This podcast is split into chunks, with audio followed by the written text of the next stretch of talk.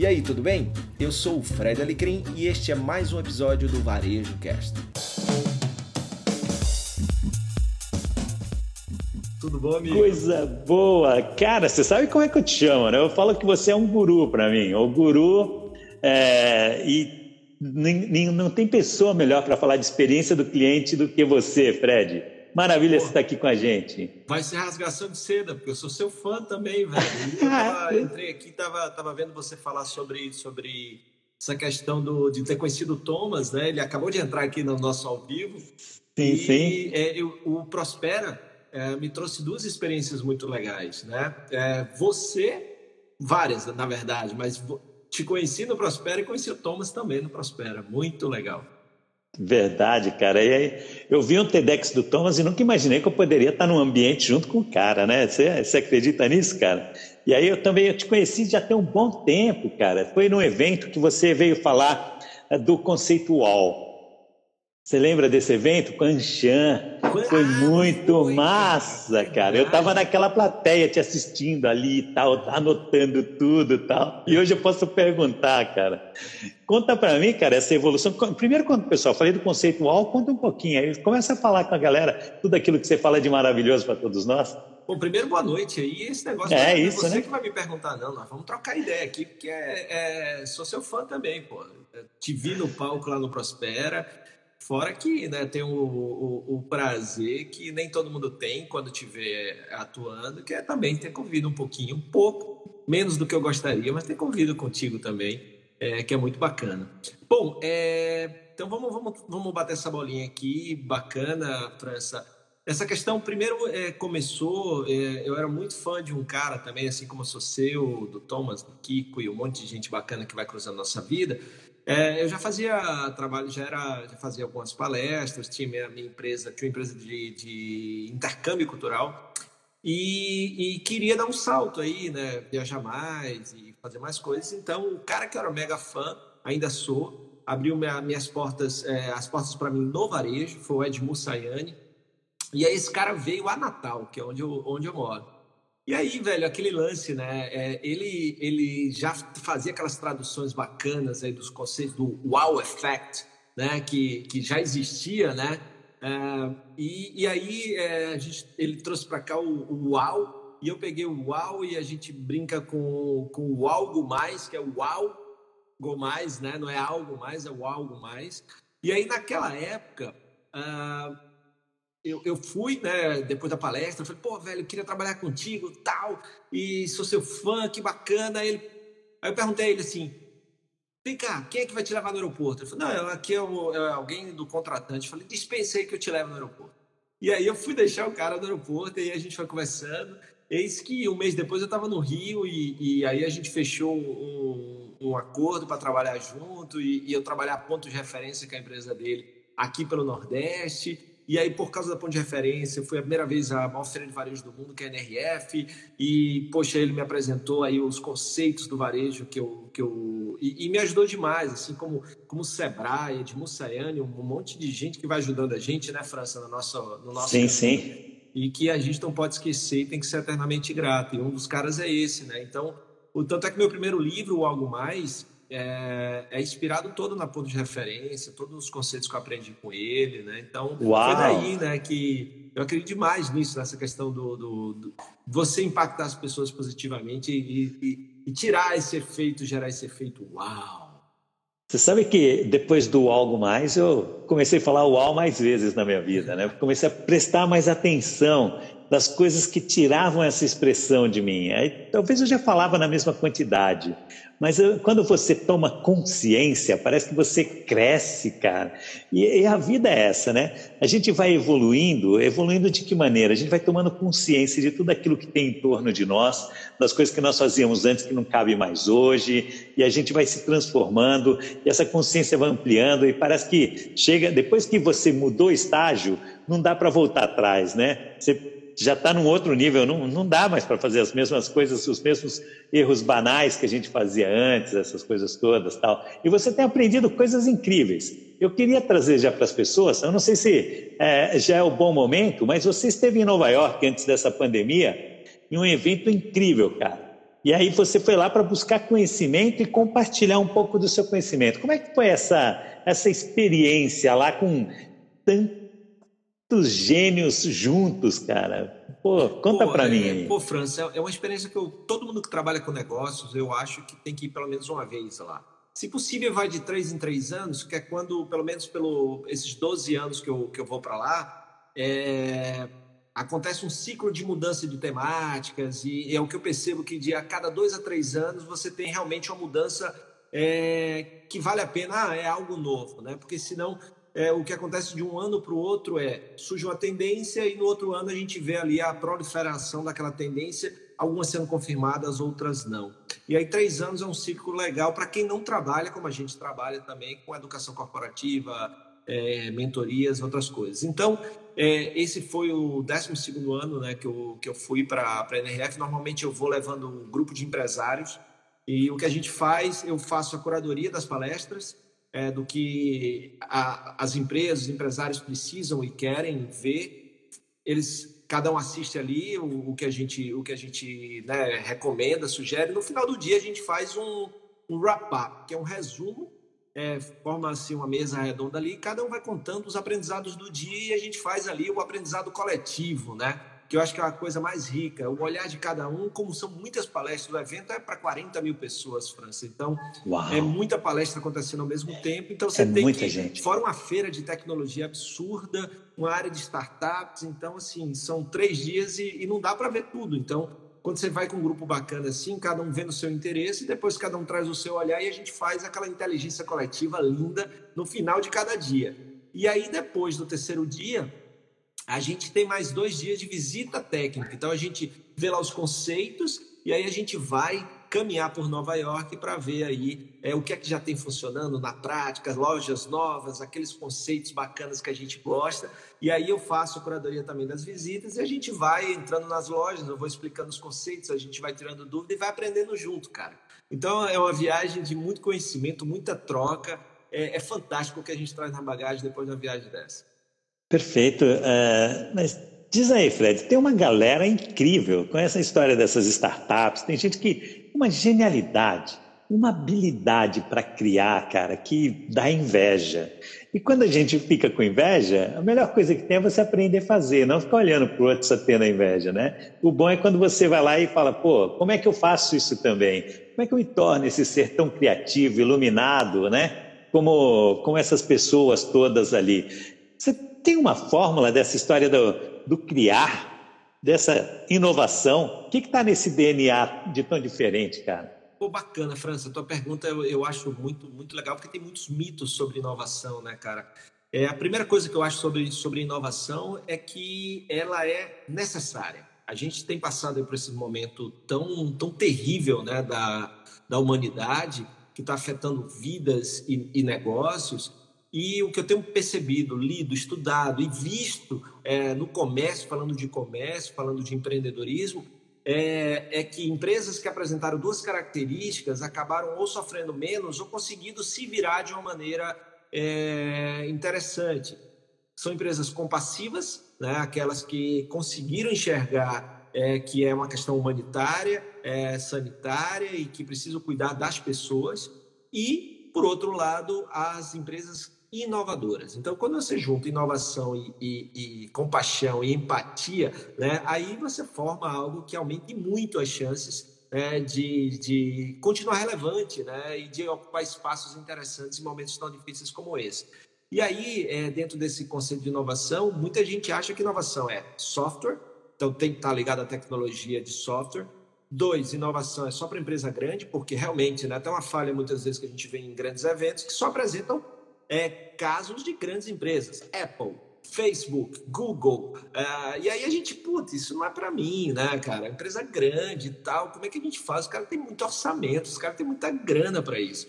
É, então você tem esses dois, esses dois grandes mitos que eu acho. O grande Silvio Meira aqui, né, o nosso, nosso é nordestino aqui também como a gente, tá um cara bacana de Pernambuco, é, foi cientista-chefe do CESA, do Centro de Estudos Avançados, os maiores polos de tecnologia e inovação que a gente tem no mundo. É, ele disse que a inovação são os movimentos que você faz que geram aumento de emissão de nota fiscal. Ou seja, todo movimento que você faz na empresa, que gera aumento de nota fiscal, venda, você está inovando, tá? Então eu adoro esse conceito que é, ele também diz de uma forma, de uma outra forma mais lúdica que eu gosto, que é a criatividade emitindo nota fiscal. Né? Eu acho fantástico esse conceito, né? Muito legal. E aí, é, a gente tem esse ponto. Do outro lado, se a gente pega um dos grandes caras da inovação, que é o Larry Keeley, ele tem um livro chamado Ten Types of Innovation, que são os 10 tipos de inovação. E lá no livro ele deixa claro o que inovar, é, onde inovar e como inovar. Que ele diz que tão importante quanto saber onde inovar é saber como inovar. E aí ele, ele apresenta 10 tipos de inovação, mas ele fala uma coisa. Primeiro, inovação tem que se pagar. Né? Não pode ser aquele negócio uhum. para a plateia e que não gere retorno para a empresa. Então, tem que melhorar algum indicador, alguma métrica, algum resultado. Segundo, é, inovação não é aquele, não precisa ser disruptiva né? não precisa ser algo que não existe, algo que mude é, o segmento, o mercado. A inovação pode ser algo que já existe no mercado, mas não existe na sua empresa. Então, se você traz uma evolução num processo, evolução na sua estrutura, na sua forma de ganhar dinheiro, é, na forma de atender o cliente, e isso gera melhores resultados, é inovação mesmo que já exista. Tá? E eu adoro esse conceito, porque senão pensa assim: ah, mas você está fazendo algo que todo mundo faz. Pô, mas não fazia antes, então eu estou inovando na minha empresa. Né? Então, eu gosto muito desses conceitos. E aí, a partir do que o Larry Killer fala, que eu concordo, que faz todo sentido para mim, é que a inovação pode, pode acontecer em todo o negócio, desde que você encare Sim. a inovação como algo estratégico, importante, e desde que você entenda que inovação é processo. Né? É um processo, tá? Uhum. Não é um punch criativo. E eu, eu gosto muito desses conceitos. Silvio Meira, Larry Keeley, é, e, e, que a inovação pode e deve ser para todo mundo, empresas pequenas, grandes, médias, e que não tem a ver só com tecnologia de software. É, porque tem uma galera, né, Fred, que fica com aquela história da, das ideias geniais, né? ideias geniais, cara, se você não, não, não transforma, você não coloca aquilo para poder realizar, você tem que colocar aquilo na prática, aquilo tem, aquilo tem que ser transformado em, em resultado para a sociedade. Ah, não, Cara, eu conheço um monte de gente com potencial criativo muito grande, mas que realiza muito pouco. E há algumas pessoas que têm um potencial criativo até eh, menor do que esses outros que eu estou falando, mas que ele realiza muito teve a ideia, coloca em prática, vai lá, experimente, coisa e tal. E o mundo hoje é um mundo muito maluco, porque a gente tem os efeitos manada. Você tem um cara que entrou com um negócio muito bacana, mas logo, logo vem uma epidemia, né? uma enxurrada atrás dele. Mas a partir dele ele já levou. Uma coisa que faz com que as pessoas não sofram com essa cópia, então, eu falo, é tipo efeito manada, né? Aqui na cidade onde eu moro, agora não, por causa dessa história da pandemia, essas coisas todas tal, mas é assim, aparece um cara fazendo, jogando bolinha para o alto na sinaleira. Daqui a pouco, toda a sinaleira tem um cara jogando bolinha para o alto. Aparece um cara vendendo amendoim, daqui a pouco está todo mundo vendendo amendoim. O que faz com que você seja sustentável e os outros não venham atrás de você copiando é quando você tem um propósito diferente, você resolve, você traz uma solução para a sociedade que aquilo tem o seu DNA, né? Alguns fazem isso de uma maneira brilhante, incrível. Acho que nessa viagem que você fez e em todos os processos que você faz, que eu, eu acompanho você, cara, em tudo, né? Você, você sai por aí, você visita os lugares, você entra no shopping, todas as vezes que você vê uma coisa nova, Fred, você conta pra gente. Você vai lá já filma aquilo, coloca à disposição do povo, tal, essas coisas todas. Essa história de mostrar coisas incríveis, fala aí para mim, umas duas que mais foram marcantes para você, para a gente poder contar para o povo aí aquilo que tocou você. Você falou, cara, esse negócio é genial, como pode? Pô, cara, tem, tem, tem muitos exemplos bacanas, sabe, é, França? Realmente, principalmente essa bagagem, eu sempre me preocupei é, em, em, buscar coisas que nem todo nosso pequeno empreendedor pode, às vezes por questão orçamentária, às vezes por questão da vida do cara, é, de ele fazer tudo no negócio, ele não conseguir sair do negócio para poder viajar. Porque um outro elemento da inovação que é importante, aquilo que você falou no início, né, cara, que é fantástico, é a expansão de consciência. Né? Então, assim, eu preciso é, estar consciente é, do meu papel como empreendedor, da importância da inovação, do como inovar, é, do aspecto do que é, do, do que é inovação em si para o meu negócio. E aí eu preciso expandir essa consciência. Para expandir essa consciência, eu posso fazer de várias formas. Eu posso fazer minhas viagens interiores, né? o meu autoconhecimento.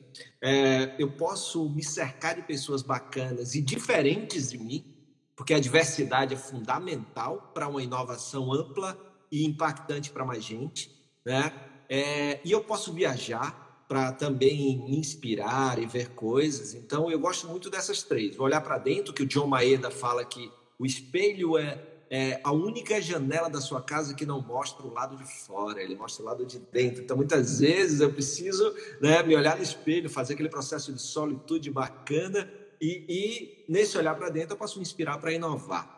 É, o dois é a consciência coletiva, é, eu, eu evoluo na minha consciência a partir da, do contato com outras pessoas, da conexão com outras pessoas pessoas diferentes de mim, é, para dar essa gama de diversidade importante para eu conseguir ter olhares diferentes sobre o mesmo problema e conseguir ter soluções impactantes, amplas e inclusivas.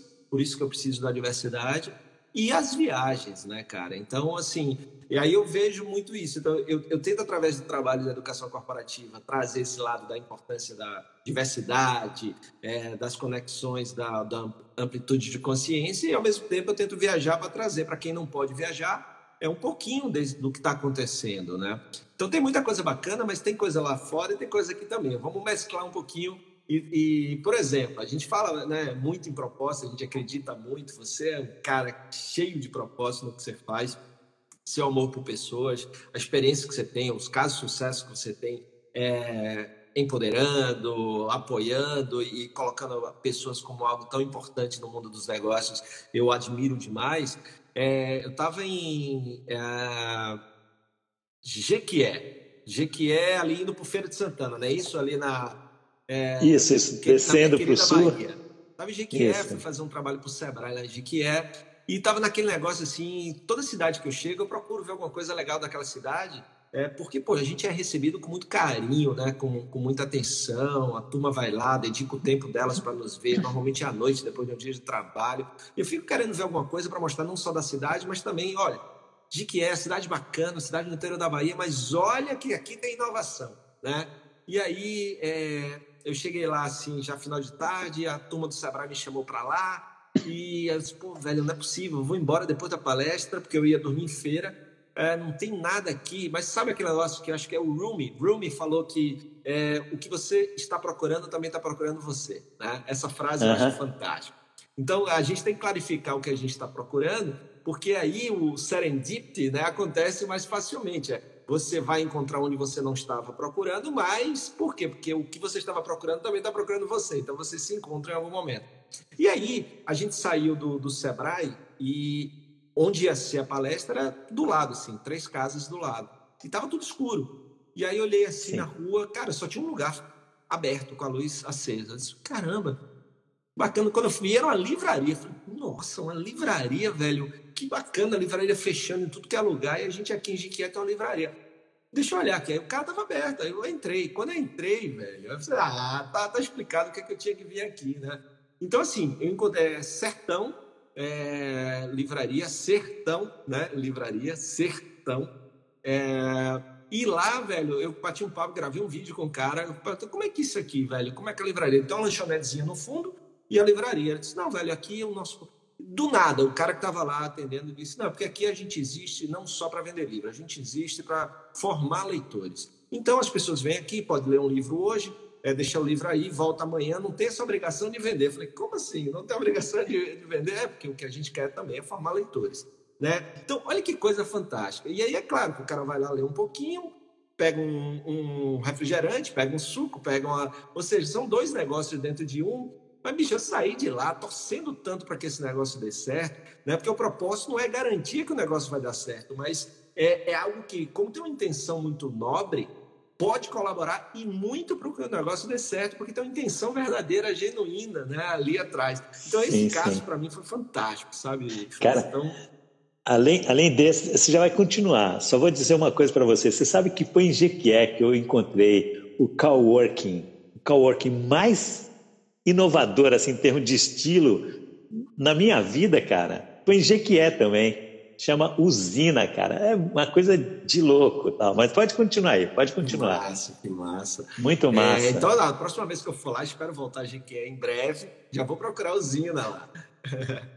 Bom, muito massa. aqui legal que eu vi é, recente, antes da pandemia, eu estava em Curitiba e aí foi pela Azul, linhas aéreas, e eu vi uma coisa muito interessante que melhora um processo que quem viaja muito de avião uh, não gosta muito, que é aquele momento da, do embarque. Forma-se aquela, aquela aglomeração, algumas companhias aéreas separam por é, A, B, C, né? e aí vão chamando as pessoas, chega lá dentro do avião, fica a gente em pé esperando a, a turma colocar as malas, e a Azul colocou uns projetores no teto e ela projeta as fileiras do avião no chão. E aí é, você vai olhando, e aí cada é, fileira tem as cadeiras e o, e o número do assento. E aí ele vai andando.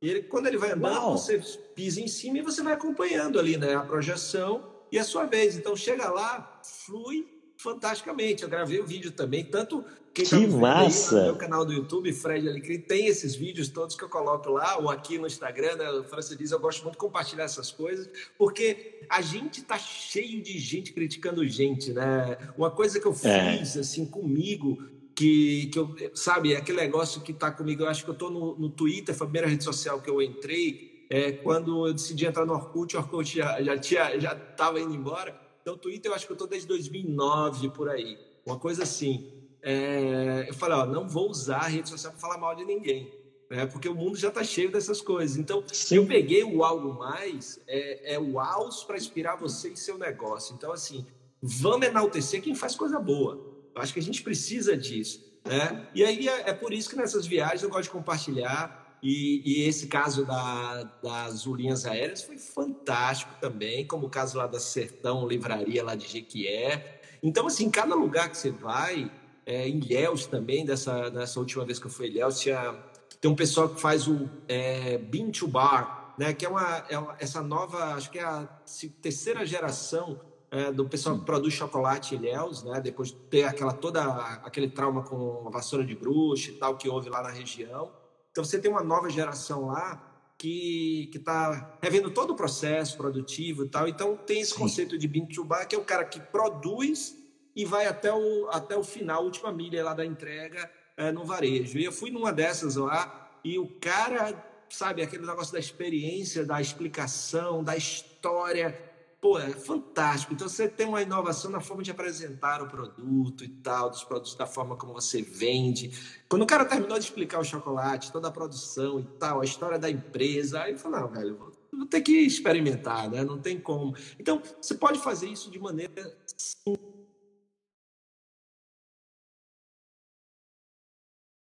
É, a inovação, eu, eu me lembro que eu estava assistindo Liga da Justiça, há um tempo desse atrás. Então, é um, um diálogo entre a Mulher Maravilha e o Batman, que eu acho muito legal. Porque o Batman é cheio de né, apetrechos. Como ele não Sim. tem um superpoder, o superpoder dele é a inteligência e as ferramentas que ele cria, né? É, o, que está ali no bate, bate cinto, né? No cinto de, de utilidades do Batman. Verdade. E aí ele falando tal, e aí a Mulher Maravilha lá disse assim: é, mas é, essa tecnologia que você tem é igual a todo poder. Sem propósito, só faz mal. Tá? Então, isso no filme Liga da Justiça, falando olha, sobre isso. Olha. Então, o grande lance da inovação é, é, a sua intenção ao inovar. Né? Então, por isso que é importante. Tem que gerar a venda, o resultado, como o Silvio Meira falou, mas fazer isso de uma maneira consciente, melhorando a vida das pessoas e sem prejudicar o mundo. Né? Maravilha, cara. E é, e é, incrível isso, né? Porque não é sobre o que você faz, é sobre a energia que carrega aquilo, né? E quando a gente fala de propósito, e Kiko entrou aí também, e a gente tem que falar desse cara, que esse cara também é um cara genial. Ele construir esse desenho que ele está fazendo do, do Prospera Experience 2020 nesse desenho que está fazendo também é um grande presente para a humanidade. Isso é a pessoa estar tá muito conectada com o propósito dele. Inclusive, pessoal, para a gente ajudar, porque a gente está fazendo esse, esse bate-papo aqui para poder contar para o mundo o que vai rolar nesse, nesse Prospera, entendeu? Um pouquinho, algumas algumas pílulas, né, alguns drops, vamos falar assim, do que vai rolar nesse Prospera. Então, dá um clique nesse aviãozinho aí, chama alguém aí para essa conversa, para saber o que, que potencial é esse que o Prospera traz para todos nós, porque a gente precisa melhorar o nosso ambiente de negócios no mundo, com negócios mais conscientes, com empresas que acolham a sociedade e façam grandes transformações, que a gente possa ter um crescimento não só financeiro, mas também moral na forma de se fazer negócios. Isso é muito bacana. Então, eu quero dizer para você o seguinte: pega esse aviãozinho aí, chama alguém aí para essa conversa aí com a gente, porque vai ser muito interessante. Quanto mais pessoas estiverem conectadas com o Prospera, vai ser bom para todos nós. E o Kiko é um cara que é genial nesse, nesse assunto. Eu, inclusive, estou é na camisa do ano passado. Uau! Olha eu já com uau aí, tá vendo? Toda vez que eu solto um uau agora, eu lembro do algo mais. incrível, Fred, incrível. Fred, e também pensando só, nessa só história do. da França, rapidinho, só agradecer aqui. Então a galera mandando abraço pra gente aqui, ó. É... Zé Roberto tá falando feras, França e Fred. É... Abraão aqui falou da, da Havaianas, o Alisson, Nath, Sérgio. Uh, Décio, obrigado, Décio. Do Zé Brigadeiria, valeu, Glória. É, Zirlanda, uh, Yuri. Então, a galera massa aqui mandando abraço. Meu ortodontista, fofinho Alexandre. Ah, então, nossa, quanta galera bacana aqui, bicho. Hudson, Papo de Boteco pediu para você não esquecer de salvar, certo? Por favor. Tá certo. Puxa sua orelha, corta, corta relações. Brincadeira, não disse isso não. Emerson Maria. Kiko Kislansky, olha aí, nosso, sou fã desse cara também. Pô, Abel tá também tá por aí. Scrap no Orkut, eu nem lembrava disso. Esse, esse, cara tá brincando, ele tem 30 anos, ele não era nem nascido quando tinha Orkut, fica, ele foi pesquisar isso no Google agora, não é possível. Eu nem lembrava. Só para me sacanear. De scrapbook. Então, é, mandar esse abraço para todo mundo, Lucas Fonseca, Geice Araújo, todo mundo que está aqui assistindo a gente. E aproveitar isso que você falou, né? É, eu participei esse é, participei dois anos, duas edições do, do Prospera. É o Kiko que, que é um dos, dos grandes é, das grandes mentes por trás do, do Prospera. É, esse ano não podia deixar de ter, né? Mesmo com tudo isso, Sim. é uma das coisas que a gente, que o mundo mais está clamando é por empreendedores mais conscientes, por negócios mais conscientes, né, França? E aí a ideia de fazer esse negócio 100% gratuito e 100% digital pô, velho, só tem que dar parabéns aí pro Kiko e, é e pra turma da Casulo, que tá, né? Vai ser muito bacana, a... uma turma massa, que eu tô olhando aqui, você tá falando, eu tô olhando aqui o, o site, então vai ser muito Adorei essa questão das três dimensões, né? Então você vai ter uma trilha para cuidar do indivíduo, que é onde tudo começa, depois a organização, né, onde ele começa a formar sua comunidade, depois o ecossistema, né? Então Vai ser é fantástico, fantástico. Vai ser fantástico. E, e a, a, coisa boa, cara, que é, às vezes as pessoas falam assim, ah, mas esses caras estão com uma conversa, não faz muito sentido. A coisa boa é você ajudar a ter sentido para mais e mais pessoas, Fred. Quanto mais líderes empresariais, é, empreendedores, ganharem a consciência, entenderem a força que tem um propósito para poder fazer a transformação do seu negócio e para poder impactar positivamente a nossa sociedade, isso é maravilhoso, porque é esse ato de servir, esse ato de entrega para a sociedade. Porque se, se o seu negócio não, não tem essa essência do servir, daqui a pouco você sai de cena porque outra pessoa pode competir com você. E melhor ainda, se ele trouxer algo servindo ainda à humanidade, vai fazer uma grande diferença para todos nós. Então, nós vamos ter pessoas incríveis dentro desse Prospera, então falo pessoal mesmo para convidar. E aí eu digo para você, falando em servir e no processo de venda, olha só, quem está participando aqui com a gente vai ter algumas dicas muito legais, muito legais. Eu quero que você traga um pouquinho disso, porque você escreveu um livro, tá certo? Que você rompe com o modelo de vender Cara, como é que é esse negócio, cara? Você e o Kiko escreveram juntos e vocês rompem com os estilos de, de venda, que é o padrão que todo mundo se acostumou. Fala aí pra gente um pouquinho do livro aí. Tá, tá ali atrás, ó. eu tô vendo daqui, não é? É, é isso, exatamente. é, esse, esse, esse, livro foi assim um, um, dos grandes produtos de uma grande amizade, né? Que é a minha com, com o Kiko, que é essas conexões aí que, né, que o mundo nos dá tipo a nossa. É, então eu e o Kiko a gente é, a gente se encontrou por causa da minha admiração pela usaria, o trabalho dele com o grande Zé Pimenta, que é outro cara que eu sou um grande fã. E aí, de tanto falar da usaria, o mundo me levou até a usaria, que me levou até o Kiko e ao Zé. E aí, na época, o Kiko tava, já tinha um trabalho com a Casulo, né, de educação corporativa, mas é, ainda era muito focado na Bahia. E eu falei, pô, velho, o Brasil tem que te conhecer e tal. E aí, na, na primeira oportunidade que teve, é, eu indiquei ele para um evento aqui no Rio Grande do Norte. Aí ele veio daquele show dele. E aí a gente começou, eu comecei a recomendar ele em outros lugares. E um desses lugares que eu recomendei, eu abri o dia lá para uma turma muito bacana de um é, chamado Grupo Sacavalcante, eles têm shopping centers e tal. E fomos eu e o Kiko para Belém do Pará.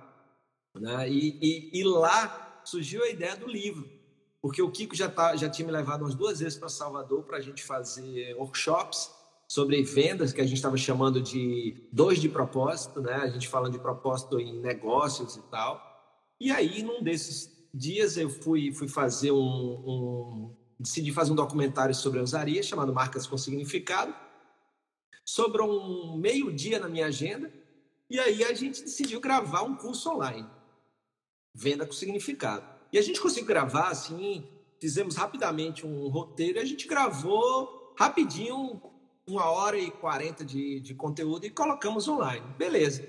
Aí quando chegou um mês depois, a gente lá em Belém do Pará, a gente a pô, velho, vamos, vamos transformar aquilo num livro, né? Porque a gente estava muito incomodado com, primeiro, só ter uma perspectiva sobre vendas. Né? A gente tinha lá no, no, no final dos anos 70, início dos anos 80, um trabalho muito mais de consciência, humanização em vendas do que a gente teve 80, 90, final de 80, 90 e 2000. Né? A, a venda foi se distanciando do ser humano, se tornando cada vez mais mecânica, cada vez menos humana, cada vez mais manipulativa. Né? E, e com a chegada da tecnologia, com chatbots e tudo, aí a gente deixou de chamar é, o cliente de cliente, começou a chamar ele de é, o, o potencial ser humano né, de lead. É, e aí a gente começou a buscar leads, a gente começou a fazer é, um marketing agressivo, muito spam. É, eu adoro acrósticos, e aí é, eu pensei o spam S-P-A-M, é, sem permissão de se aproximar de mim, né? Spam. Né? Então, e, e, aí a, a turma vai, vai para cima. Grande Edu, Edu, cara do Customer Experience, ó. Depois acompanha esse cara aí, que é um cara fera. É, Vou me conectar. Pô, o cara Edu é fantástico. E aí o que, que acontece? Ah, nesse, nesse distanciamento, então cada vez mais mecânico, aquelas fórmulas, receitas, e a gente se distanciando da essência da venda. Ser humano, do outro lado, é, eu preciso entender antes de vender, e muitas vezes eu estava querendo encaixar o meu produto é, no cliente não procurar entender o cliente e procurar o produto para ele, né? E, e quero dizer o seguinte, eu tenho o meu produto, eu tenho que encaixar na necessidade desse cara. Então começou a acontecer isso e eu e Kiko, a gente, todo o papo nosso, a gente se incomodava com isso, porque, pô, velho, não é possível. Aí a gente lembrou né, do, do curso online e falou, pô, vamos transformar isso então. Aí o nome ia ser venda com significado. Aí a gente também pensou assim, pô, velho, a gente quer que o, o mundo é, conheça o livro. Se for venda com significado, normalmente quem vai ler é o cara que já acredita nisso, né? E aí veio Verdade. a ideia do pare de vender assim. É, pare de vender sem sentido, pare de vender o que o cliente não quer, pare de vender sem entender o que ele quer, precisa e pode pagar. Pare de vender sem entender que do lado de lá tem um ser humano. E como diz lá, né, que é outra referência que eu acho massa, que é aquele filme Bacurau. Quem está nos vendo aí não assistiu Bacurau, assiste Bacurau que vale a pena. E aí tem uma hora lá que chegam dois caras, motoqueiros, na cidade, no interior do Nordeste, e eles entram numa bodega, num mercadinho e pedem um refrigerante e tal, e aí olham assim com aquele ar meio superior e perguntam: vem cá, quem nasce aqui em Bacurau é o quê? Aí uma criancinha que estava encostada na parede levanta e diz: é gente. É lindo isso, né, velho? É lindo. Então, assim, olha a essência, né? Olha a essência do negócio. Então, tudo sempre vai, vai, vai girar em torno de seres humanos.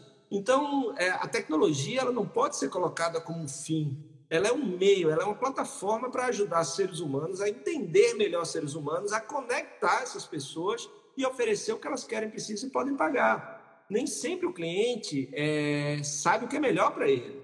Mas para saber Verdade. o que é melhor para ele é, e desafiar a, o modelo mental dele, eu preciso me conectar com ele. Daí, conceitos como propósito, como empatia, como congruência, né, é, se tornam fundamentais nos dias de hoje.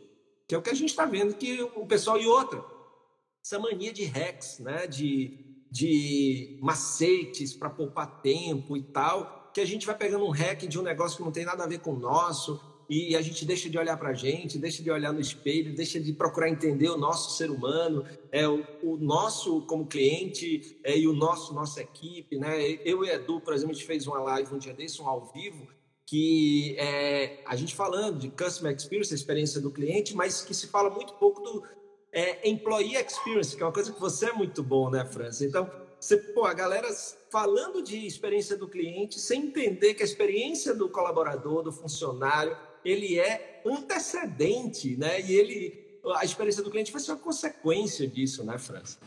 Verdade, verdade, cara. E, inclusive, até o. Estou vendo aqui o pessoal, falei do Prospera como será. A minha conversa no, no Prospera vai passar por aí, né? Porque quando você. Eh, como é que você pode querer cuidar do cliente se você não cuidou das pessoas que vão se conectar com o seu cliente?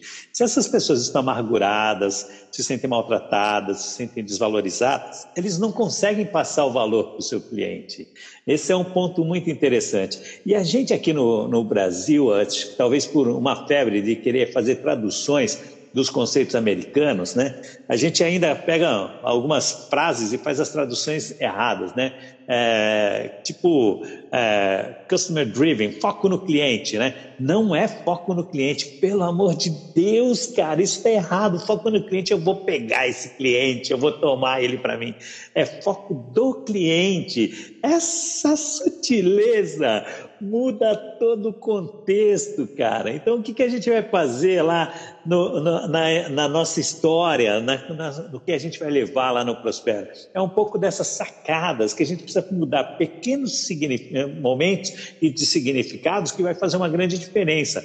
Por exemplo, lá no nosso trabalho, lá na, na Cordes, a gente, todo mundo, por causa desse negócio do life balance, life, porque o pessoal pegou o conceito americano do life balance e traduz para cá de qualidade de vida, falando, ah, vida de qualidade eu quero dar para as minhas pessoas, não qualidade de vida.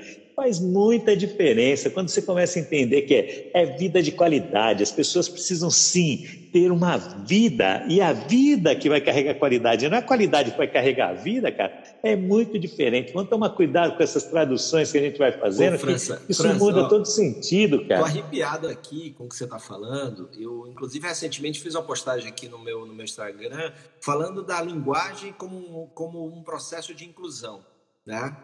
É, então, assim, como a gente tem que ter cuidado com as palavras que a gente usa, né? e, e, esse excesso do, do, do, inglês, né? Por exemplo, educação para a vida toda, mas o pessoal fala de lifelong learning.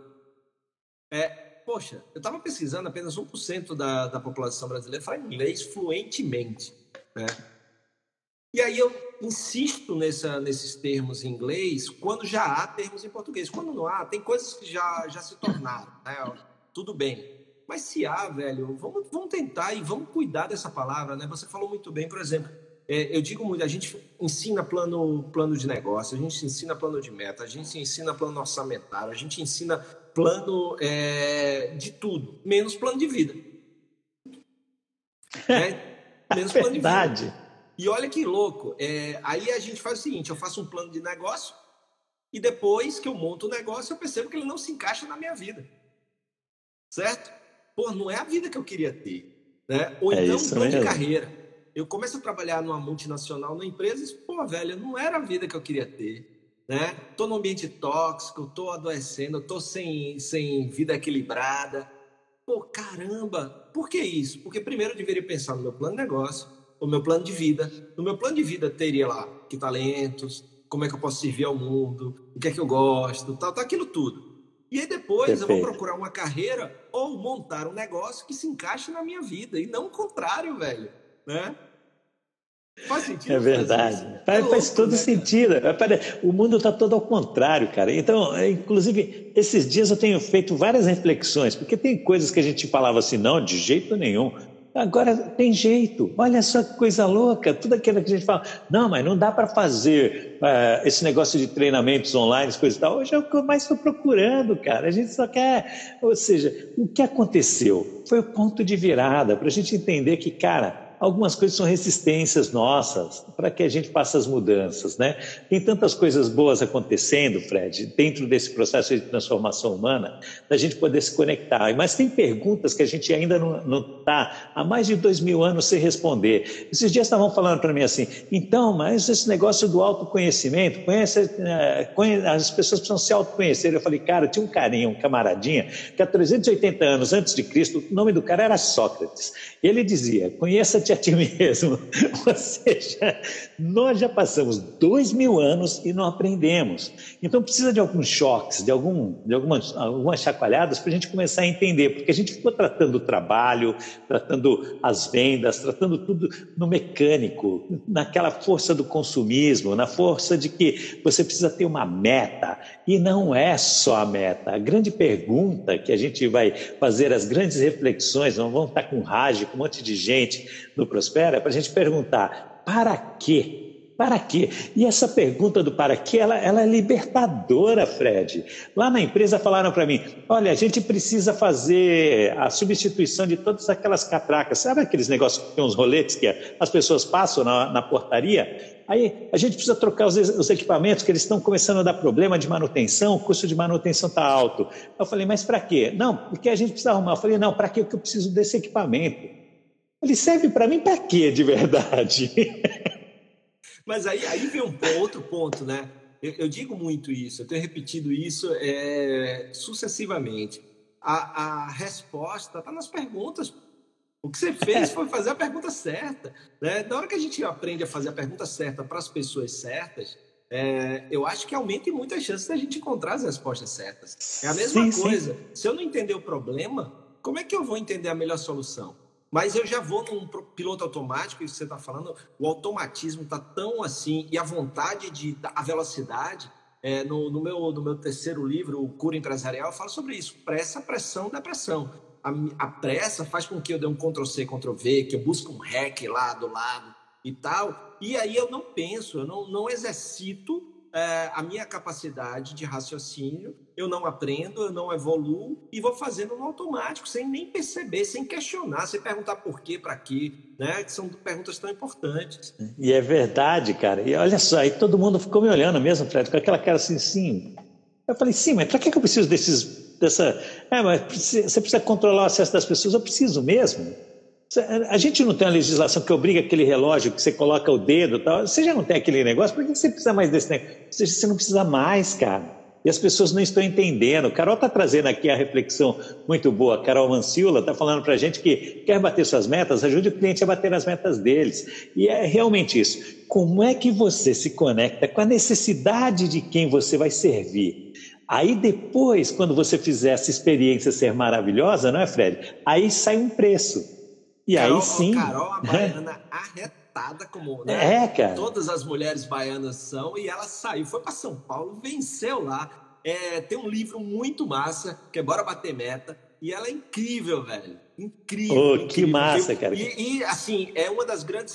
trazendo representatividade feminina para o mundo das vendas, que é outra coisa fantástica. Sim, sim, Beijo, maravilha. Carol. Que maravilha, ela já está contribuindo com a gente também, cara. E aí, o grande desafio é esse, né? É, da, nossa, da nossa jornada no dia a dia para ajudar as pessoas a despertarem. Porque você deve ter. Eu já vi você conversando com grandes convenções, com grandes plateias, para poder despertar para esse, esse olhar.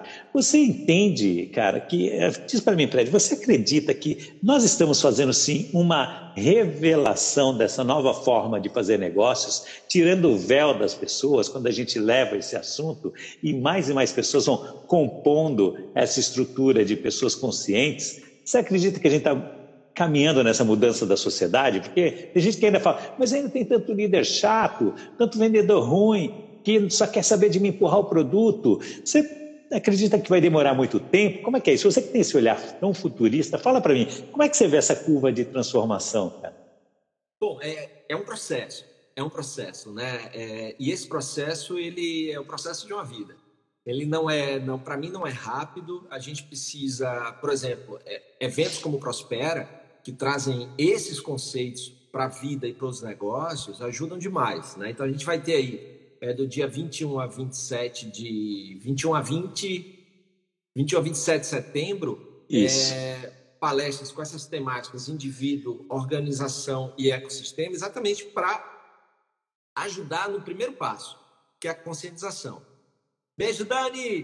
Dá um beijo Edu para mim. É, são dois, é um casal querido aí de Salvador que eu, que eu amo. É, tá ótimo. E, e, aí o que acontece? A gente precisa de mais movimentos como esse. E quem, quem já é um, já um ativista, já manifesta isso aí no seu negócio, é conseguir também impactar mais gente. Né? Para que a gente dê uma, uma aceleração no movimento. Porque o mundo precisa disso, os negócios precisam disso. O que eu estou percebendo em muitas pesquisas, e finalmente a gente começa a ter dados aqui no Brasil, sabe, Francis? Isso é muito, muito importante para comprovar para aquele empresário cético, por exemplo, que isso é importante e que isso ajuda sim os negócios a terem melhores resultados. Só que de uma forma muito melhor, porque ele vai ganhar dinheiro sem fazer mal para as pessoas e para o mundo. Né? Então, isso, isso é muito importante. Mas é, é um processo que passa por conscientização. Por exemplo, é, Ontem eu estava num evento e estava falando de um livro que eu adoro, que eu sou fã dos caras, eles têm uma mentalidade muito interessante, que é o Jason Fried e o David Hassman. Eles são do Basecamp, tem três livros e o último livro deles é O Trabalho Não Precisa Ser uma Loucura. E aí eles falam o seguinte, eles falam que a, a empresa não tem que olhar tanta concorrência, tem que olhar a si mesmo. Né? E que a gente olha demais os outros, e aí eles trazem uma, uma frase do Mark Twain que é assim, é, a comparação é a morte do prazer e da alegria. Né? A comparação é a morte do prazer e da alegria. Então, assim, a gente está toda hora se comparando né, com o concorrente, o market share, isso e aquilo, e a gente deixa de olhar a empresa, a nossa empresa. E aí a gente pode pegar, inclusive, um pouquinho do Yunus, né? Se a gente pega o Yunus falando de ficção social, a gente tem que parar um pouco da ficção científica e construir ficção social, ou seja, que mundo a gente quer ter e como a nossa empresa pode ajudar nesse mundo. Né? Então a gente vai ter um mundo melhor a partir do momento que a gente começar a fazer ficção desse mundo, ou seja, projetar esse mundo e depois sair para construir ou para co-criar né, com os nossos colaboradores, com, com todo mundo. Então, se a gente pega essas duas referências, aí eles dizem assim: pô, caramba, então eu tenho que olhar é muito mais. A minha empresa, é isso que eu quero? Isso é bacana? Aí eu dei um exemplo de um cara, um empreendedor de uma empresa chamada Gravit. Eles são da Califórnia. E o cara, ele queria melhorar as condições dos funcionários. Ele não foi olhar o quanto o mercado paga, que é o que a gente. Mas quanto é que o mercado está pagando? É o olhar no concorrente, é o olhar, olhar no mercado, uhum. que é os caras do Basecamp Sim. não precisam. Genial. Ele foi, olhar, ele foi fazer uma pesquisa, assim, quanto que um funcionário, um ser humano, precisa receber por ano aqui nos Estados Unidos para que o dinheiro deixe de ser um problema para ele. O dinheiro saia da mesa. E aí ele descobriu nas pesquisas que é 70 mil dólares por ano. Certo? Então, veja, ele não foi olhar a concorrência. Ele foi pesquisar a necessidade humana. Olha que legal. 70 mil dólares. O que, é que ele fez? Ele foi olhar. Ele, essa empresa Gravity é uma empresa que ajuda pequenos negócios em meios de pagamento, certo? forma de pagamento. Então ele faz essa, ele é uma plataforma de pagamento para, para pequenos empreendedores nos Estados Unidos. E aí é, ele viu que 48% da empresa dele ganhava menos de 70 mil dólares. Então, o que, é que ele fez? Abriu mão de uma grande parcela do bônus dele como CEO e fundador e equalizou o salário. Então, ninguém mais na empresa dele ganha menos de 70 mil dólares por ano. Ele tirou o dinheiro de uma problemática lá. O cara, o cara pode ter um plano de saúde, o cara pode ter o carro dele, o cara pode ter é, segurança, o cara pode. Pronto. Quer dizer que esse cara não vai trabalhar melhor, França? Quer dizer que esse cara não vai viver melhor? Né? Olha que coisa linda, sem olhar a concorrência, eu estou olhando para mim, o que, que eu quero ter né? e como eu posso é fazer isso. Mas quando a gente olha demais o outro, né? então, eu estava lá na NRF, você que a gente começou falando dela, é, o Kevin Johnson do Starbucks, ele falou assim, se a gente olha demais o concorrente, o máximo que a gente vai chegar até onde ele está, onde o concorrente está. É a gente verdade. olha tanto pro cara que a gente vai se tornar uma cópia dele, velho, né? Então, assim, é. não estou dizendo que não tem que olhar, mas vamos diminuir e vamos olhar mais para a gente. O que, que eu quero ter na minha empresa? O que, que é empresa bacana para meu, meu colaborador? E eu olho para as minhas necessidades e as minhas capacidades, né? Então, eu acho que é muito é isso aí, aí sabe? O, o, o, Abraão e a Patrícia do Roda de Saberes entraram aí na live com a gente. Acho que foi exatamente com a Patrícia que eu estava tendo um bate-papo a respeito de um assunto interessante. E o conceito, é, eu adoro essas palavras, né? você já, já percebeu, né, Fred? Concorrente. O que, que significa concorrente? Concorrente. Concorrente, estou preso ao cara. Ou seja, nós vivemos, somos nutridos pelo mesmo ecossistema. Então, bater no cara não resolve, velho. Não é esse o conceito. Nós somos nutridos pelo mesmo ecossistema. Então, qual é o meu papel? Olhar para o ecossistema para saber como é que eu me alimento de maneira melhor, como é que eu distribuo de maneira melhor, como é que eu me conecto com esse ecossistema. Não é ecossistema, é ecossistema sim. Então, concorrente vem desse conceito. Eu não vou conseguir, e se eu destruí-lo, vai aparecer um outro, porque vira o mundo das batalhas. Quando eu aprendo a viver, nutrir bem o meu negócio a partir desse ecossistema, eu não preciso mais dessa batalha com ninguém porque eu já começo a melhorar. E olha que engraçado, lá na, na Cordes, eu me lembro que quando o nosso engajamento em 2011 de gestão de pessoas, é, é, engajamento das pessoas, foi o pior do mundo. Eu nunca tinha visto um negócio daquele, 16%. Velho. O povo odiava trabalhar com a gente. E aí foi reconhecida no ano passado como a melhor empresa para trabalhar do Brasil, cara. A melhor, segundo a você, Seat, é a melhor empresa. Como é que você faz essa trajetória? Não é olhando para o seu vizinho. Nós todos os dias pensávamos como é que nós vamos nos tornar melhor hoje? Como é que nós vamos nos tornar melhor amanhã? Como é que nós vamos evoluir a partir de nós mesmos? Não importa o outro, importa quem somos nós, porque nós seres humanos somos já predestinados a esse processo evolutivo. A inteligência está aí, ela caminha, ela não é só é, algo que a gente vai poder movimentá-la, ela é um combinado de todo mundo. Então, sermos mais inteligentes, termos soluções melhores para a humanidade, não depende de mim, é todo mundo junto querendo fazer isso. Olha que coisa legal, tanto que você volta 10 anos atrás, 20 anos atrás, você vai vendo quanto a gente veio caminhando nessa marcha da evolução. Lá a gente adotou o mesmo conceito. Então, todos os dias a gente quer evoluir a partir de nós mesmos. Tanto que nós dissemos uh, lá, definimos na nossa empresa, que o, que o propósito da gente era reforçar vidas. Eu vendo produto de reforço para borracha, para construção, para uma série de coisas, mas lá nós reforçamos vidas e as vidas reforçam o restante que a gente precisa reforçar. É muito legal isso que você está trazendo, cara. É incrível. Esse conceito do concorrente é um isso é negócio é lindo, muito legal, né, isso cara? Isso é lindo, isso é lindo. Ó, é? só uma coisa, dá, uma, dá só uma checada como é que estamos de tempo aí da live, ele vai te avisar aí, tá no, no em cima, quando tiver Ah, tá perto. tá bom. Eu estou é... marcando aqui mais ou menos aqui no tempo, porque deu um problema para o acesso e aí acabamos começando um pouquinho depois. Daqui a pouco acho que ele vai derrubar a gente. Acho que daqui mais uns dois, três minutos seria bom tá. você já fazer um fechamento. Depois a gente continua tá. na nossa conversa com o pessoal, tal, mas para poder falar um pouquinho tá. mais das, da, da, mensagem que você quer dar daqui a pouquinho, né? Mas essa história do concorrente você gostou, né? Você achou Amei, bacana? Já vou, já vou usar citando, tá? Vou citar, mas adorei isso. Concorrente, eu adoro essas coisas das palavras, sabe? Quem me conhece sabe disso, né? é, essa questão de você é, ver a, a, etimologia da palavra, ou você dar significado à palavra, mesmo que não seja da etimologia, mas pô, isso parece isso, né? Por exemplo, eu digo muito que a gente tem que ter, nos negócios, tem que ter vida. VIDA, vontade incondicional de ajudar, né? Então, assim, Uau. eu vou procurando acrósticos, acrônimos em tudo, porque eu acho que isso, inclusive, é um recurso mnemônico, é um recurso didático que ajuda a gente a, a memorizar a essência daquilo ali, né? Então, acho que isso é, é, é muito importante. É, aí, é, eu estava falando, você falando dessa questão da, da, da, consciência, como é importante, França. Eu estava falando é, um dia desse sobre economia circular. Tá até a querida Malu Gondim aí, que é uma grande empresária do ramo da moda, estava com a gente em Nova York, ela estava comentando aí sobre essa palestra que ela assistiu também. E aí é, eu estava falando um pouquinho sobre economia circular. E aí, olha o que é a falta, às vezes, de consciência, e por isso que a gente tem que ter esse papel educativo, didático, procurar as melhores palavras e, e, e explicar. O cara diz assim, poxa, mas esse não é o momento para a economia circular.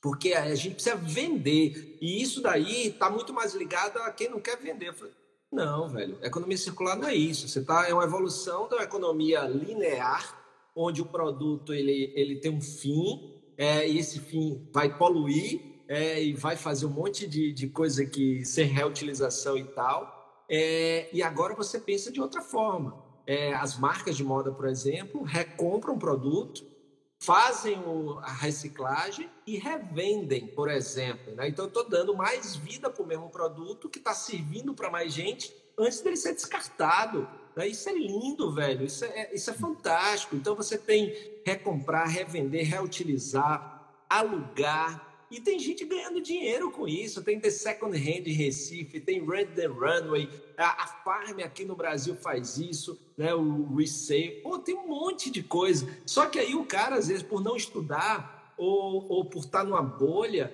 né? E que isso é uma coisa que a gente se preocupa muito, né, França? Por isso é importante a diversidade, por isso é importante a gente é, conhecer outras coisas para não criticar sem saber. Né? Então, é, é, trazer isso aí da importância dessa consciência. A economia circular, para mim, é uma grande tendência.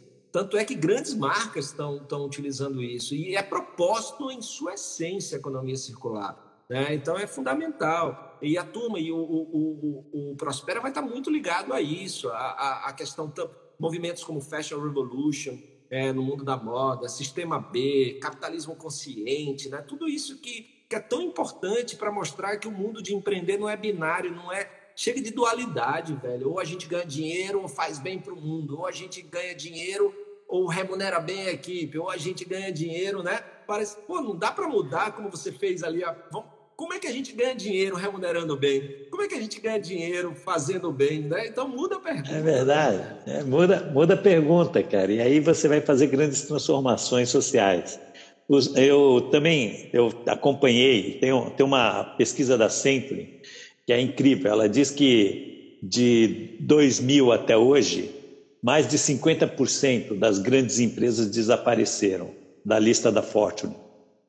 Cara, eu estou falando das grandes, você imagina as médias, as pequenas, eu estou falando aquelas grandes colossais do mundo desapareceram. Aí tem gente que fala para mim, é porque chegou os negócios da tecnologia. Não, um monte de empresas de tecnologia também desapareceram. Entre elas, que não consta mais lá na lista, sei lá, tem, tinha uma que tinha um aparelho telefônico tão legal, né, cara? Você, você não faz parte dessa época, toda a galera que está aqui vendo a gente não faz parte dessa Kiko época. Deve mas é, fazer, porque ele é da época. Não, é, né? Kiko verdade. Mas tinha um aparelho que todo mundo sonhava com ele, era um tal de BlackBerry. Cadê os caras? Eu não estou mais aí, sumiu. Ah, mas tem outras empresas de tecnologia, sim. Tem uma, tinha uma outra chamada American Online. Todas desapareceram, e muitas outras também que não, não eram de tecnologia. O que eu quero dizer é o seguinte: o mundo vai reciclando, né, Fred? O mundo vai trazendo coisas novas. Então, vai entrando novos empresários com novos conceitos. Isso também vai dar uma velocidade na transformação desses nossos ambientes de negócio, você não acha?